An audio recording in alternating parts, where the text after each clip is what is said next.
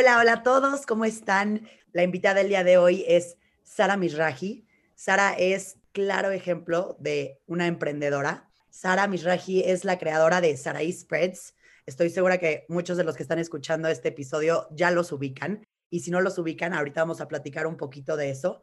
Pero principalmente quiero que escuchen muchísimo a Sara porque realmente es una guía perfecta para todas las personas que tenemos ganas de comenzar y muchísimas veces luego no sabemos por dónde o no sabemos el significado de emprender o cómo funciona o por dónde hacerle o qué realmente significa ser un emprendedor. Así que bienvenida Sara, muchísimas gracias por estar en Empieza en ti, qué emoción.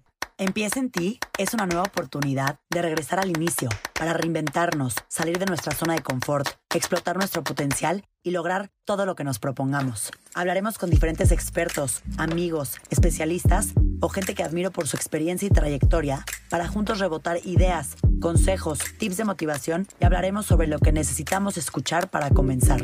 Soy Paola Zurita y en este espacio te invito a escuchar, relajarte y trabajar en ti para lograr tu mejor versión.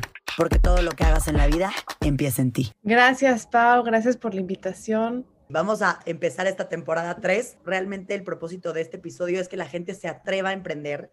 Y me encantaría que inicies un poquito platicándonos qué tipo de emprendedor eres. Platícanos un poquito esta parte de ti. Pues mira, les voy a contar un poco aquí qué tipo de emprendedor soy yo y cómo empecé yo. Yo empecé literalmente desde que tenía, o sea, siete años. Yo viví eh, siete años en Estados Unidos y era fanática, Pau, de ver Food Network. Ya sabes, me encantaba ver los videos de Food Network. Me encantaba preparar postres en casa. De pronto me iba a las tiendas, ya sabes, tipo Michael's, donde compraba todas estas cosas de, de manualidades y llegaba a mi casa y yo vendía bolsas de jeans que hacía en mi casa y a los 10 años, a los, dos, a los 11 años, ya estaba haciendo jabones y los vendía donde? En el lobby de mi casa. O sea, literal bajaba con la señorita, le decía, oigan, ¿no me quieren comprar un jabón por 20 dólares? Tipo, ¿no? Y vendía jabones, vendía bolsas de jeans, vendía lo que te puedas imaginar, yo lo vendía.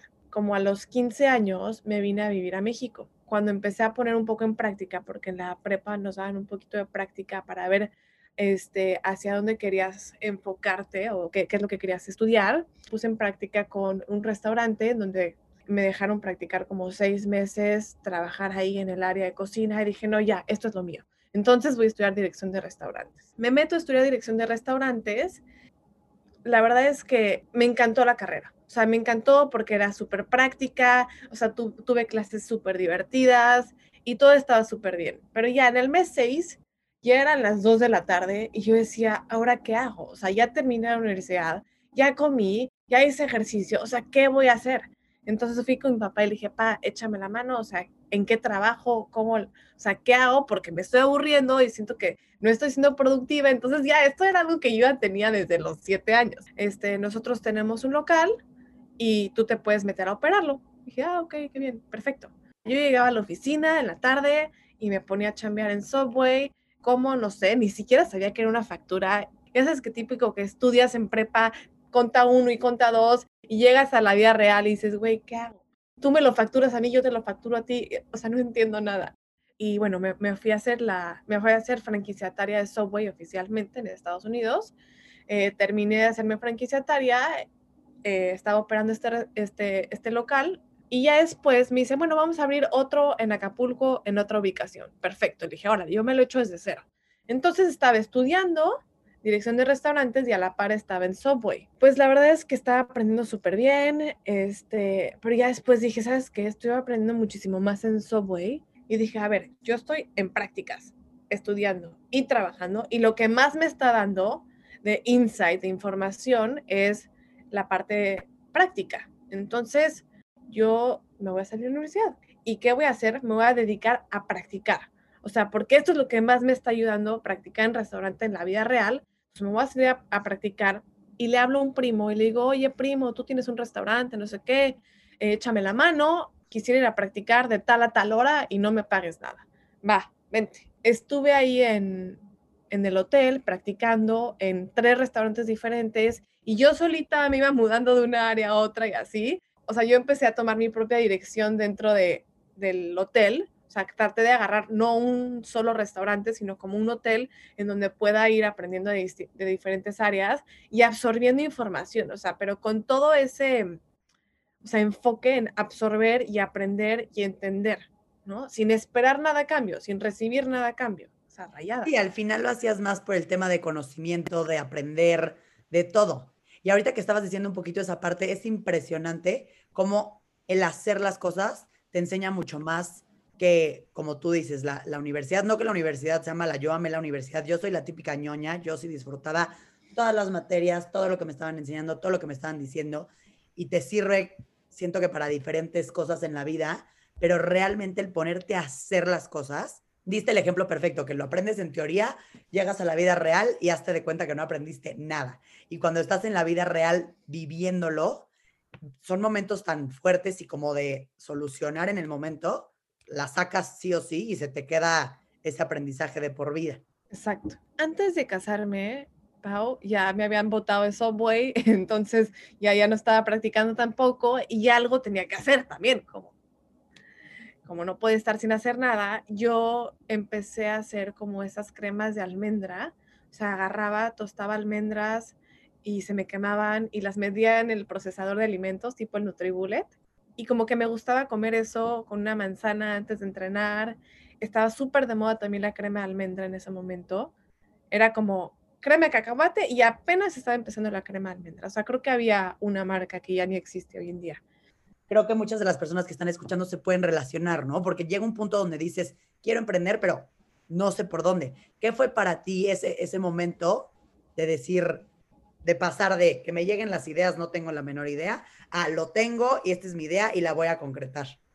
Es importantísimo, como bien lo han visto en mi proceso, empezar algo, terminar algo, empezar algo, terminar algo y dedicarle tiempo. Suena raro, pero el dedicarle tiempo a solo estar yo sentada pensando, ¿qué voy a hacer? ¿Qué voy a hacer? Yo soy muy como kinestésica, me gusta dibujar. Me encantan los mapas mentales. Entonces hago un mapa mental y digo, a ver, me gusta esto. Ah, pues esto podría ser esto. Ah, sí, ah, encaja perfecto, ok. Entonces me voy por aquí. Lo pruebo, me funciona o no me funciona, y si sí me funciona, pues me voy por ese camino. Y digo, a ver, ¿cómo voy a hacer yo el plan del marketing este año? Y empecé a escribir, o sea, empecé a, a un poco darle dirección, a darle cuerpo a, este, a esta idea que tengo yo, y ya después me empezaron a fluir las ideas, pero créeme que nada más es estar, o sea, presente, o sea, esta parte de la conciencia para tomar este tipo de, de, decisiones es importante, porque si no, luego nuestra mente se, sí, se, satura. se atrofia, sí, se, se satura.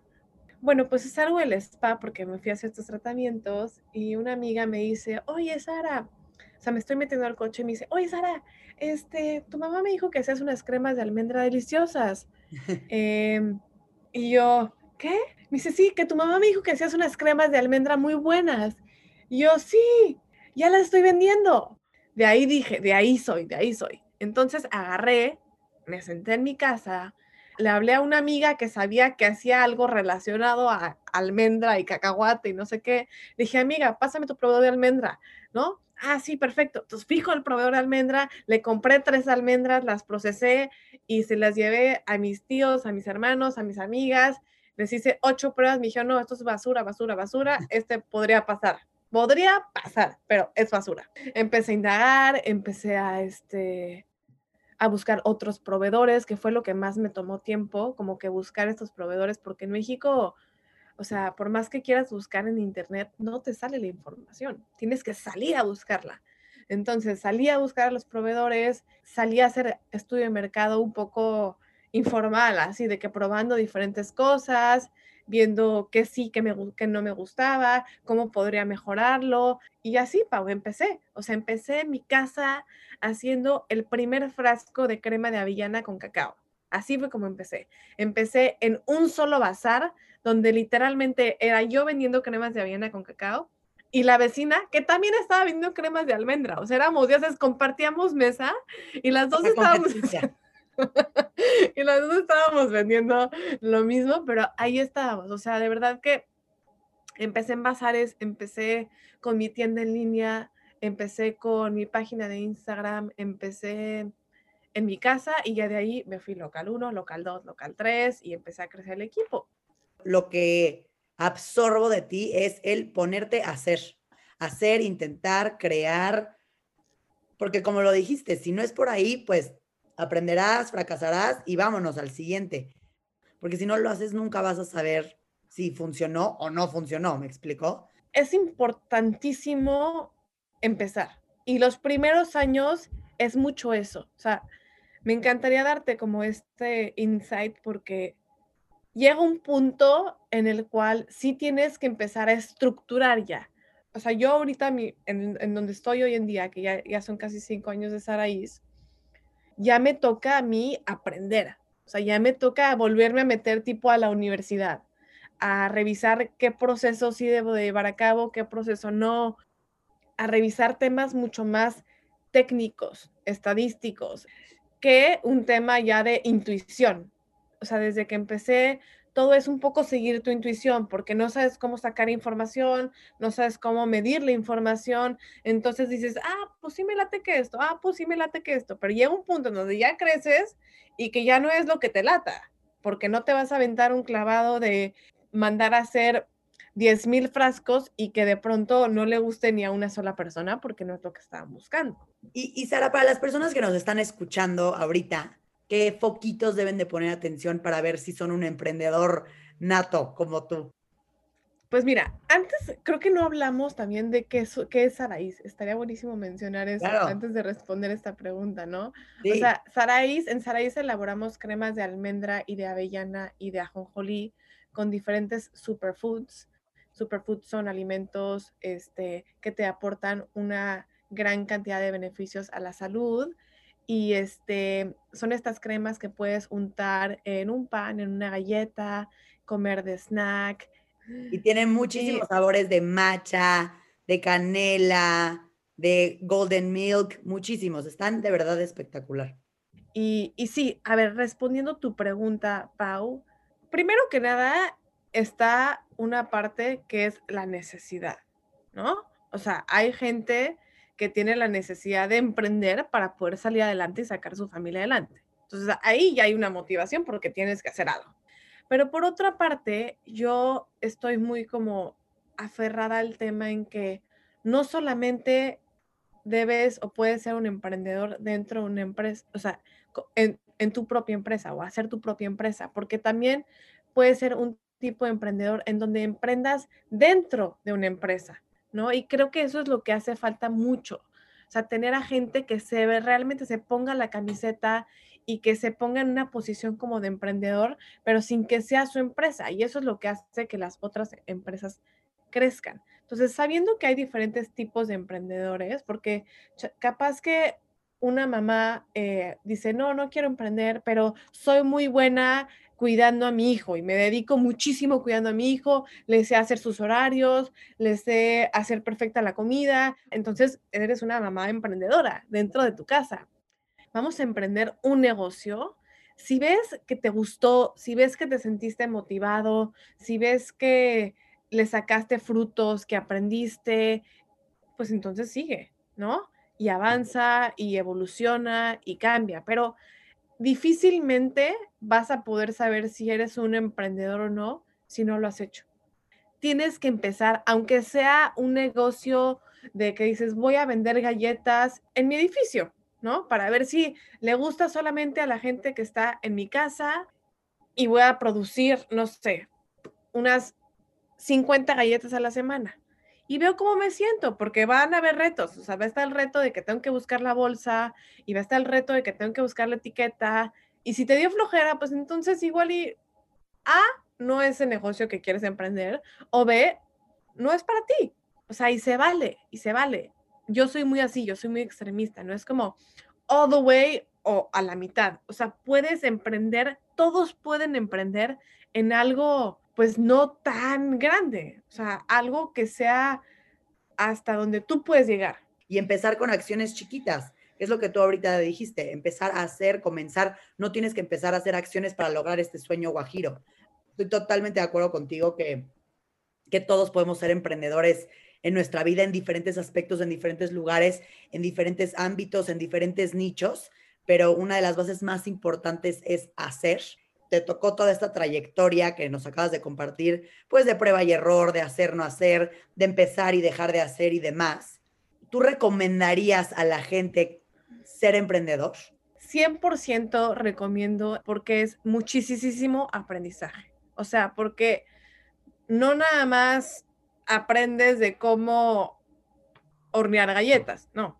Aprendes a cómo hornear galletas, a cómo buscar proveedores, a cómo hacer una página en Instagram, a cómo hacer una página en Internet, a cómo buscar clientes. O sea, emprender engloba todas las áreas. Conoces de la vida, conoces de la gente, o sea, porque pensarías que emprender solamente es un tema de negocios, pero no. Te da muchísimas bases para tu vida personal también es una chamba súper difícil y me encanta ser transparente con todos y decirles, en la posición en la que estoy, hoy no les recomiendo emprender. O sea, en la posición en la que yo estoy, en donde la empresa ya está en México, ya está en Estados Unidos, en donde mi equipo se desmenuzó al 100% por todo el tema de COVID, porque o sea, se desmenuzó, se destrozó, estamos en un tema de reconstruir la empresa desde cero y yo me siento completamente eh, desbalanceada hoy. Por eso te diría, ah, no, no recomiendo emprender, pero ¿qué crees? O sea, si, si yo no fuera yo, me diría a mí misma, Sara, ten paciencia, es un proceso por el cual estás viviendo, es una etapa en la cual estás viviendo, simplemente este, tienes que darte cuenta de que hay un problema y resolverlo. O sea, todo en esto del negocio, del emprendimiento, y también esto lo aprendí en, en este último año, hay que verlo como hay un problema, hay que buscar una solución. No tanto como relacionarlos con ese problema, ni hacerlo como si fuera algo personal, porque ahí es donde entramos en conflictos los emprendedores, porque dices, ay, pues es que me habló así, y pues es que este, yo le pedí esto y, no me lo hizo, y, y, no sé cómo decirle que no me lo hizo bien. Entonces, a ver, hay un problema, ¿está habiendo esta solución? Sí o no. ¿Esta persona te está dando una solución? Sí o no. Si sí te está dando la solución, sigamos adelante. Pero luego también está la parte de, le estás diciendo cómo hacerlo, ¿no? Le estás diciendo a dónde tiene que llegar. O sea, son varias cosas dentro de el emprendimiento que uno tiene que, que considerar, pero la única forma de considerarlas es empezando. O sea, yo te puedo contar mi experiencia y te puedo decir que que esto es difícil, pero chance para ti eso no es difícil porque en tu negocio no es tan importante, o sea, no representa tanto. Entonces, así como cada persona es diferente, cada personalidad, personalidad es diferente, cada empresa es diferente y se opera diferente. Y para una empresa le puede funcionar una cosa, pero para otra empresa no. ¿Y por qué crees, Sara, que fracasan tanto los emprendedores? Hay ciertas estadísticas que muestran que todos los negocios nuevos, todas estas nuevas ideas, todos estos nuevos proyectos, empresas chiquitas, pues truenan bastantes. Tú que ya viviste un poquito el proceso de empezar una empresa desde cero, de crecerla durante estos cinco años, ¿por qué crees que sucede esto? Principalmente la razón por la cual yo creo que sucede esto es porque no conocen a sus clientes. Lo más importante es conoce a tu cliente. ¿Qué quiere tu cliente? Si de entrada tu cliente no le gustó el producto, se acabó, no es un buen producto hay que pivotear, hay que cambiar, hay que volver a hacer el prototipo y volver a lanzarlo y ver si les gusta. Y así es un ciclo que tienes que empezar. Yo cuando estudié el diplomado de Design Thinking, este, hay un proceso que es una metodología realmente y ellos definen un proceso para poder lanzar un producto o, o empezar una empresa, lo que sea. Y la, la primera parte de este proceso es empatizar. Tienes que empatizar con el cliente viendo qué es lo que le gusta, qué es lo que no le gusta, qué es lo que le gustaría, qué es lo que le afecta. Y si no hay ese análisis, entonces es muy difícil. Yo porque empecé con Instagram y todo el tiempo tenía esa, esa cercanía con mis clientes diciéndoles como, oigan, a ver, ¿les gustó con cacao o no les gustó con cacao? Eh, ¿Les gustó con crunchy o no les gustó con crunchy? Y tú misma lo puedes ver en tus redes sociales también. Creo que hay dos cosas, ¿no? Creo que hay un lado en el emprendimiento que todos vemos, que vemos increíble. Vemos, wow, emprendió, ella es su propia jefa, ella es la dueña de todo, ella dirige, qué increíble. Ves todo lo bueno cuando tú estás de fuera. O bueno, mínimo eso me pasa a mí, ¿no? Yo te puedo ver a ti y decir, wow, creo este producto desde cero, wow, es la mera mera, tiene ya todo su equipo. Pero me encantaría que compartieras un poquito qué son esas cosas que no te dicen sobre emprender Miren, les voy a ser súper honesta. No te dicen que te pueden robar dinero, y esto yo no lo sabía hasta hace poco. O sea, te pueden robar dinero y te pueden robar mucho dinero sabiendo o creyendo que tienes a gente de confianza, ¿ok? Número dos, no confíen en nadie. O sea, no puedes confiar absolutamente en nadie, aunque digas, no, es que esta es mi persona de confianza, no, es que lleva miles de años conmigo trabajando. En la gente que puedes confiar es en tu mamá, en tu papá y en tus hermanos, ¿sabes? Y hasta esos a veces. Entonces, no confíen en nadie porque cuando también tú les das demasiada confianza de tu parte hacia ellos, la gente a veces abusa. Esa es la realidad. Te vas a tener que despertar mucho más temprano para poder resolver cosas porque no te va a dar tiempo. Vas a poder, vas a tener que dejar de estar con tu familia o tener que dejar de estar con tu novio, con tu esposo, con tus amigas por trabajar. Entonces, esto es algo que tienes que considerar realmente de, a ver, estoy dispuesta a, a no ir a tal viaje, a no estar con mi esposo, a no tener paz mental. Ese es el problema más grande del emprendimiento. Pau, yo llevo 10 días de vacaciones y los primeros 5 no pude estar de vacaciones mentalmente. Eso es muy difícil de lograr, o sea, llegar a desconectarte al 100. Ya no hay desconectarte, es como si te digo, tienes un hijo, este, el hijo, pues nada más desconéctate 5 días de tu hijo. No, pues es mi hijo, se animó que lo deja ahí muerto de hambre 5 días. Este, no te dicen que no vas a comer algunos días, ¿sí? Porque no tienes tiempo para comer, porque se te quite el apetito porque resulta que te vieron la cara en unas cosas y te enojaste. No te dicen que vas a tomarte cosas personales cuando no te tienes que tomar las cosas personales. O sea, no es tu papá, es, o sea, es un colaborador, ¿sabes? Si no lo hizo, no lo hizo y se acabó. No te dicen que tienes que tener, o sea, te tienes que enfocar más que nada en los números porque muchas veces, y esto pasa en la primera etapa del emprendimiento, que estás tan, tan en el tema de vender y de que la gente lo conozca y de que nada, nada, que de pronto te das cuenta que no funciona la empresa, que no es rentable, que no estás ganando dinero. No te dicen que te tienes que meter realmente a lo más aburrido de la empresa. O sea, sí tienes que ver si están haciendo la contabilidad bien, sí tienes que ver si están haciendo un respaldo de contabilidad.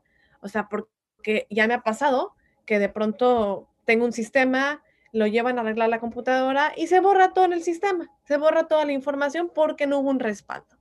Entonces son esos detallitos que no te dicen que tienes que tener y, y te acaban matando. O sea, no te dicen que tienes que tener objetivos claros. O sea, si tú como dueño no sabes hacia dónde te tienes que ir, cuál es la dirección, cuál es la o sea, la proyección de qué es lo que estimas vender y ellos tampoco lo saben, entonces va a haber un, o sea, va a haber un desacuerdo total. No te dicen que tienes que tener procesos para todo y tienes que tener a gente que lo siga, que si no es medible, no funciona. Si un indicador no es medible, entonces no puedes tomar decisiones.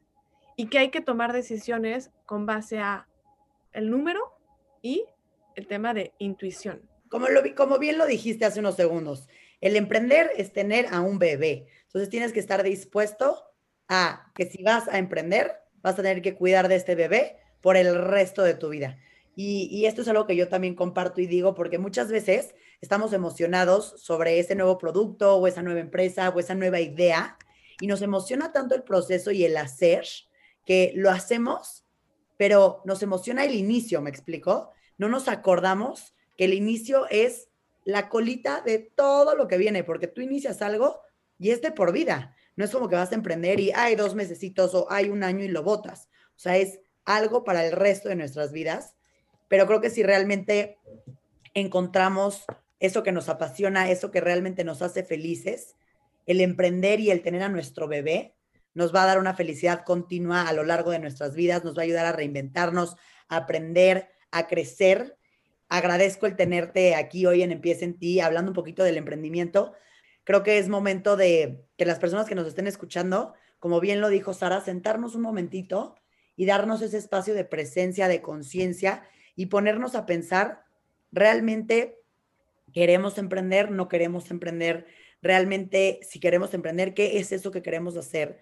Y yo algo que digo, y creo que en tu caso lo, lo seguiste, Sara, es buscar y hacer algo que nos haga felices. Creo que tú desde chiquita que eras amante de la cocina, te fuiste por ahí y es algo que realmente fuera de su talacha y procesos y demás que cualquier negocio tiene, amas y disfrutas hacer.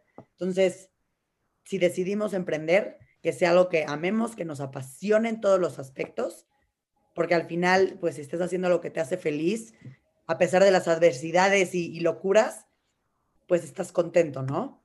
Hay que levantarnos y nos caemos, y creo que cada quien en el interior sabe si van por el buen camino o no, y si estás segura o seguro de que ese es tu camino, seguirlo. Entonces, arranquemos el 2021 creando esos proyectos, lanzando esas ideas, y como dijo Sara, al inicio, a la mitad y al final de este podcast, hagan, inténtenlo, prueben, porque si nos quedamos quietos es quedarnos en nuestra zona de confort y ahí nadie avanza. Gracias por escucharnos, gracias Sara por haber estado el día de hoy aquí compartiéndonos de, de tu empresa, de cómo empezaste. Realmente yo te felicito porque yo soy muy fan de tus Saraí Spreads, son deliciosos y pues una trayectoria de cinco años es digna de compartir y gracias por estar aquí en este podcast iniciando la temporada 3. Muchísimas gracias, Pau. Y bueno, pues les mando muchísimos besos a todos. Espero que los que no me conozcan ya me conozcan. y les mando muchos besos. Échenle muchas ganas. Les repito, si no emprenden en la empresa, emprenden dentro de la empresa y si no en su casa y si no en su familia y sean felices. Muchas gracias, Pau. Cuídate mucho. Bye.